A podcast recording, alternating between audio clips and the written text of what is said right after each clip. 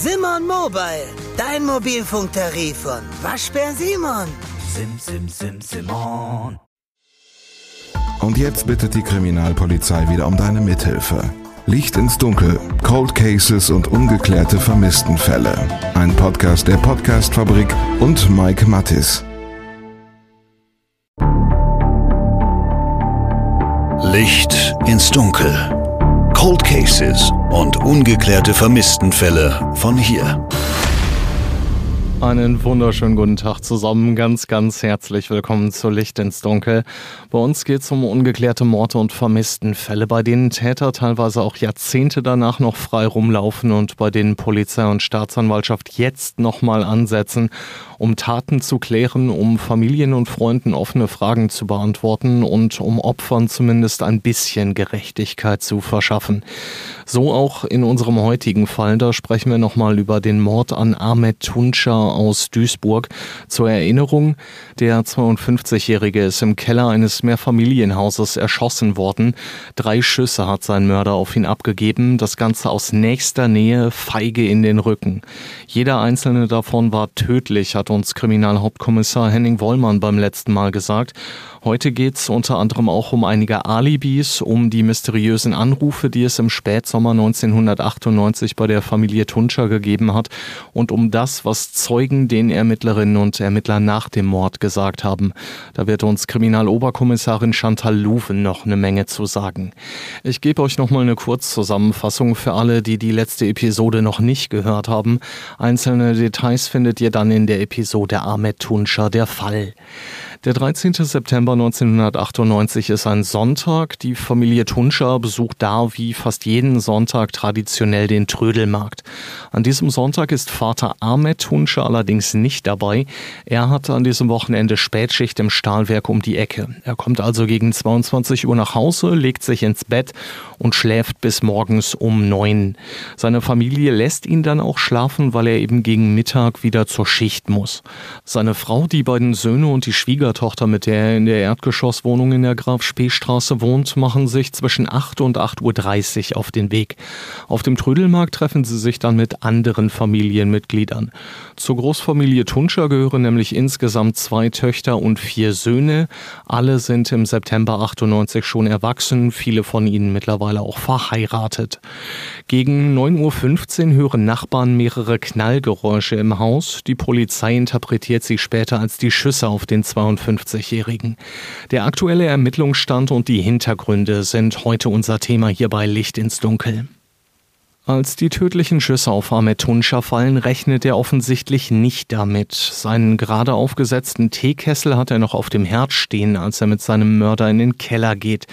Was da passiert und unter welchem Vorwand Ahmed Tunscha an diesem Sonntagmorgen in den Keller gelockt wird, das können die Ermittler zwar nicht sagen, sie gehen aber fest davon aus, dass es eben keine Zufallsbegegnung ist, sagt Kriminalhauptkommissar Henning Wollmann. Ja, wir haben damals die Wohnung von Herrn Tunscher äh, in Augenschein genommen. Die war völlig unauffällig, überhaupt keine Spuren, äh, die auf einen Kampf hindeuteten. Das gleiche gilt für den Keller. Wenn man dann äh, noch betrachtet, dass in der Küche ein Wasserkocher auf dem Herd stand, der bei der Rückkehr der Familie kochte, hat man einfach den Schluss ziehen können, Herr Tunscher kannte seinen Mörder, wollte offensichtlich kurz mit ihm in den Keller, hat deswegen den Wasserkocher stehen lassen und in dem Keller ist es dann zu den tödlichen Schüssen auf ihn gekommen. Die Gebetskette des 52-Jährigen liegt auf einem Tisch vor dem Waschpulver. Ein Kellerabteil ist aufgeschlossen, sagt Wollmann. Er geht davon aus, dass Ahmed Tunscher seinen Mörder nicht nur irgendwie flüchtig kannte, sondern ihm tatsächlich vertraut hat. Ja, die Gesamtumstände lassen einfach nicht den Schluss zu, dass Herr Tunscher ein Zufallsopfer war von einem zufällig vorbeikommenden Täter. Wir gehen davon aus, dass äh, der Mörder von Herrn Tunscher aus seinem engeren Umkreis kam. Und dementsprechend konzentrieren sich die Ermittlungen auch schnell auf die Familie des Getöteten. Die Spuren, die am Tatort gefunden werden, werden abgeglichen, bleiben aber unauffällig. Das gilt auch für die DNA-Untersuchung an der Gebetskette von Ahmed Tunca. Die ist völlig unauffällig. Die Spuren, DNA-Mist, die wir am Tatort gefunden haben damals, waren alles Tatortberechtigte, nämlich Familienmitglieder oder er und keine unbekannte dritte Person. Im Laufe der Ermittlungen wird dann schnell klar, dass sich die Trödelmarktrunde der Familie Tunscher zur Tatzeit teilweise schon aufgelöst hat. Eine Tochter des 52-Jährigen und ihr Ehemann hatten sich frühzeitig verabschiedet. Sie haben für die tatkritische Zeit kein Alibi. Und nicht nur das. Beide haben versucht, ein Alibi zu konstruieren. Die Ermittlungen haben allerdings dieses Alibi relativ schnell zerschlagen. Es wurden äh, Einkäufe angegeben mit einer gewissen Wegzeitberechnung, die sich hinterher einfach nicht als realistisch darstellten. Kurz gesprochen, nein, zur Teilzeit gibt es kein Alibi. Warum die beiden ein Alibi präsentieren, das am Ende platzt, ist nicht klar. Die restlichen Familienmitglieder können allerdings nachweisen, wo sie sich zwischen Sonntagvormittag und Sonntagmittag aufgehalten haben. Die Alibis der Familienangehörigen waren soweit schlüssig und haben unsere Ermittlung standgehalten. Wie gerade schon mal angesprochen, gab es äh, Probleme bei dem Alibi eines Schwiegersohns, der hinterher nicht nachweisen konnte, wo er zur tatkritischen Zeit war. Warum den Söhnen und der Schwiegertochter von Ahmed Tunscha nichts Merkwürdiges auffällt, als sie nach Hause kommen, bleibt ein Rätsel, zumal der Teekessel mit dem kochenden Wasser ja noch auf dem Herd steht und der Herd eben noch an ist. Dass sie nicht bemerkt haben, dass das Familienoberhaupt überhaupt nicht da ist, finde ich persönlich merkwürdig, kann aber eben auch ein Rückschaufehler sein. Einen Zusammenhang mit dem Mord gibt es jedenfalls nicht. Ihre Alibis sind schlüssig, sagt die Polizei. Das geplatzte Alibi der Schwiegersohns und der Tochter von Ahmed Tunscher ist allerdings sehr wohl ein Thema und auch nicht das einzige, was hier auffällig ist. Genau dieser Schwiegersohn hatte den 52-Jährigen nämlich vor dem Mord um Geld gebeten und damit ist er nicht allein. Auch ein anderer Schwiegersohn hatte versucht, ein Darlehen von Ahmed Tunscher zu bekommen. Die finanzielle Lage der beiden wird von den Ermittlerinnen und Ermittlern daher ganz genau untersucht, sagt Wollmann. Ja, die wurden damals ausermittelt, insbesondere zu den beiden Schwiegersöhnen. Und da konnte man dann eben sagen, äh, die standen überhaupt nicht äh, gut da, beziehungsweise die Lage war da etwas angespannt und hatten dementsprechend auch bei ihrem Schwiegervater angefragt, ein Darlehen zu bekommen. Die beiden waren finanziell nicht so richtig gut aufgestellt, sagt Wollmann. Die Finanzspritze brauchten die beiden Schwiegersöhne allerdings nicht, um Schulden zu begleichen oder um andere Verbindlichkeiten zu bedienen, sondern offenbar um sich eine Existenz aufzubauen. Das jedenfalls ist damals ihre offizielle Begründung. Beide wollten sich selbstständig machen und äh, wollten dieses Geld nutzen, um ihr ja, Gewerbe zu eröffnen. Bei dem einen der beiden Schwiegersöhne war das so auch schlüssig, sagen Kriminalhauptkommissar Wollmann und Kriminaloberkommissarin Lufen. Dieser Schwiegersohn wollte damals eine Spedition aufbauen und brauchte das Geld eben als Startkapital, unter anderem um sich einen LKW anzuschaffen. Bei dem anderen Schwiegersohn war die Überprüfung, Zitat, Ergebnis offen. Näher will sich die Polizei dazu momentan nicht äußern. Dazu ist allerdings intensiv ermittelt worden, sagt Kriminalhauptkommissar Kommissar Henning Wollmann. Die Ermittlungen vor dem Hintergrund der finanziellen Situation, der angefragten Finanzspritzen und des äh, geplatzten Alibis gingen dann zeitweise gegen einen Familienangehörigen, die sich dann aber nicht weiter konkretisieren ließen. Klar ist jedenfalls, dass die beiden Schwiegersöhne ihren Schwiegervater unabhängig voneinander nach Geld gefragt haben. Um welche Summen es da jeweils geht, kann ich euch nicht sagen und ob die beiden von den Plänen des jeweils anderen wussten, ist auch nicht klar.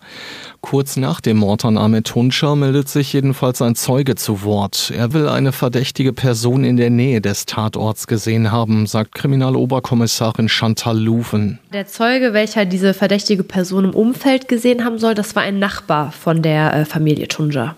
Also der Zeuge hat gesagt, dass er einen Mann gesehen hat, der sich vor dem Wohnhaus bzw. an dem Wohnhaus äh, in Tatortnähe aufgehalten hat. Er soll da gestanden haben. Der Nachbar hatte nur eine vage Personenbeschreibung abgeben können. Das war männlich, mitteleuropäisch, blonde Haare und eine schlanke Statur. Allerdings hat der Zeuge auch gleichzeitig angegeben, dass er die Person nicht wiedererkennen könnte. Man muss dazu auch allerdings sagen, dass ja das Wohnhaus an einer vielbefahrenen Straße lang führt, also an der Mündelheimer Straße, wie wir das vorher schon erwähnt haben. Da können sich natürlich diverse Personen aufhalten, die jetzt nicht unbedingt dazugehören sondern die halt auch von den Nachbarn dann vielleicht nicht gekannt werden. Dementsprechend hilft diese Aussage der Polizei heute auch nicht unbedingt weiter. Ja, lediglich dem Nachbar kam es ja verdächtig vor. Er hat jetzt nicht konkret geäußert, wieso, sondern nur, dass er diese Person nicht kannte, die vor diesem Wohnhaus sich aufgehalten hat. Und er tätigte halt diese Aussage damals im Rahmen einfach der Nachbarschaftsbefragung, die zu dem Zeitpunkt durchgeführt worden ist. Ein Ergebnis bringt diese Aussage am Ende nicht, auch einfach weil es für die Polizei nichts Greifbares gibt, wo sie vielleicht nochmal ansetzen könnte. Ja, zu der Glaubwürdigkeit des Zeugen können erstmal so keine weiteren Angaben gemacht werden. Es wurde halt zur Kenntnis genommen, es wurde dem nachgegangen, aber wie gesagt, aufgrund dieser vagen Personenbeschreibung und ähm, dass sich da halt diverse Leute aufhalten, gerade bei dieser vielbefahrenen Straße, war es natürlich halt sehr schwierig. Und dementsprechend verläuft diese Spur dann eben auch im Sande. Die Polizei hat aber noch andere Ansatzpunkte, zum Beispiel die schon angesprochenen merkwürdigen Anrufe im Spätsommer 1998. Ja, es gab äh, diverse Anrufe bei der Familie Tunja zu Hause. Allerdings war es immer eine unbekannte Rufnummer. Das heißt, es hat sich niemand gemeldet. Der Anrufer, die Anruferin hat eben nicht gesprochen. Die Ermittlungen diesbezüglich führten zu keinem Ergebnis. Heißt also, ob es einen Zusammenhang zwischen diesen mysteriösen Anrufen und dem Mord an Ahmed Tunja gibt, ist bis heute offen. Ob die Anrufe im Zusammenhang mit dem Mord stehen, können wir jetzt so erstmal nicht sagen. Einige Familienmitglieder haben das zu dem Zeitpunkt vermutet. Das äh, können wir jedoch erstmal so nicht bestätigen. Auch hier also wieder großes Rätselraten und wieder kein konkreter Hinweis auf den Mörder von Ahmed Tunja. Die Ermittler wissen, dass der 52-Jährige recht zurückgezogen gelebt hat, viel gearbeitet hat und nach dem Gebet in der Moschee auch immer sofort den Heimweg angetreten hat. Einen engeren Bekanntenkreis in seiner Gemeinde hatte er also nicht. Davon sind die Ermittler bis heute überzeugt. Weil die Ermittlungen im Umfeld der Familie bisher aber nicht den erhofften Durchbruch gebracht hat, will die Polizei jetzt den Blickwinkel erweitern, sagt Wollmann. Die Ermittlungen haben ja auch die Familie eingeschlossen. Da sind wir nicht weitergekommen, sodass wir jetzt eben die Möglichkeit nutzen möchten, unseren Blickwinkel zu erweitern, sodass wir auch vielleicht auch andere Tatverdächtige in unseren äh, Kreis einschließen. Was das konkret heißt und ob die Ermittler schon eine Personengruppe oder Einzelpersonen im Blick haben, wollte mir Wollmann nicht sagen. Es kann aber auch einfach sein, dass es nur einen kleinen Hinweis braucht, der die laufenden Ermittlungen dann eben weiterbringt. Im September 2022, zum 24. Todestag von Ahmed Tunca, geht die Polizei mit dem Mordfall dann nochmal an die Öffentlichkeit und sucht öffentlich nach Zeugen. Damals sagt Stefan Hausch, der Pressesprecher der Polizei Duisburg, ich zitiere, Vielleicht gab es damals Zeugen, die etwas hätten sagen können, es aber aus bestimmten Gründen nicht getan haben, beispielsweise wegen Sprachbarrieren oder wegen einer Distanz zur Polizei. Zitat Ende.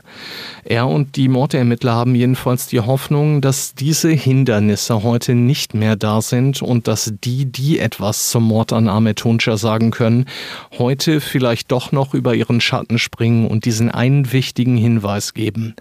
Das kann natürlich natürlich auch anonym passieren, völlig klar.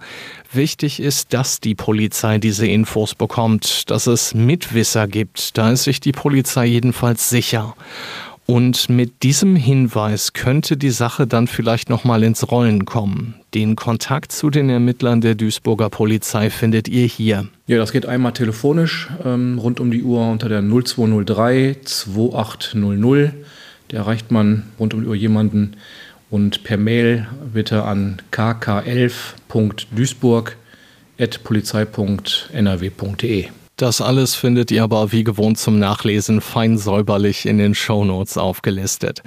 Wenn ihr also irgendwas gesehen habt oder irgendwen kennt, der am 13. September 1998 in Duisburg-Hüttenheim unterwegs war und am Vormittag irgendwo im Bereich der Graf-Spee-Straße, Ecke Mündelheimer Straße vorbeigekommen ist, dann sagt ihm oder ihr bitte Bescheid.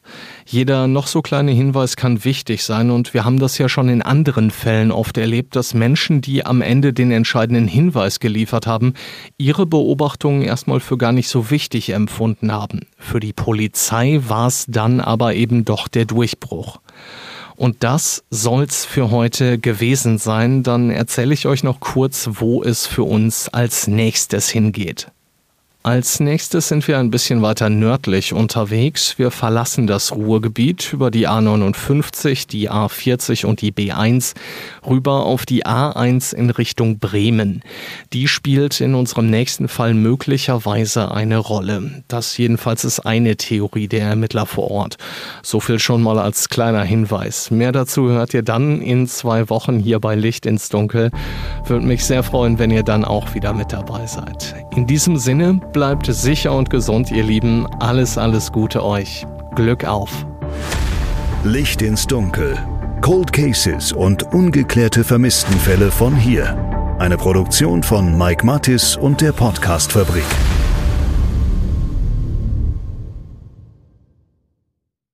Ein Blutbad an Heiligabend in Gütersloh, ein Giftmord in Bielefeld oder ein Femizid in Preußisch-Oldendorf. Die schlimmsten Verbrechen passieren unmittelbar vor unserer Haustür. Im Podcast Ostwestfälle gehen wir den Verbrechen auf die Spur. Wir sprechen mit Strafverteidigern, mit Journalistinnen und Journalisten, die die Fälle Monate, teilweise sogar jahrelang begleitet haben. Ostwestfälle, der True Crime Podcast der Neuen Westfälischen. Jetzt auf nw.de und überall, wo es Podcasts gibt.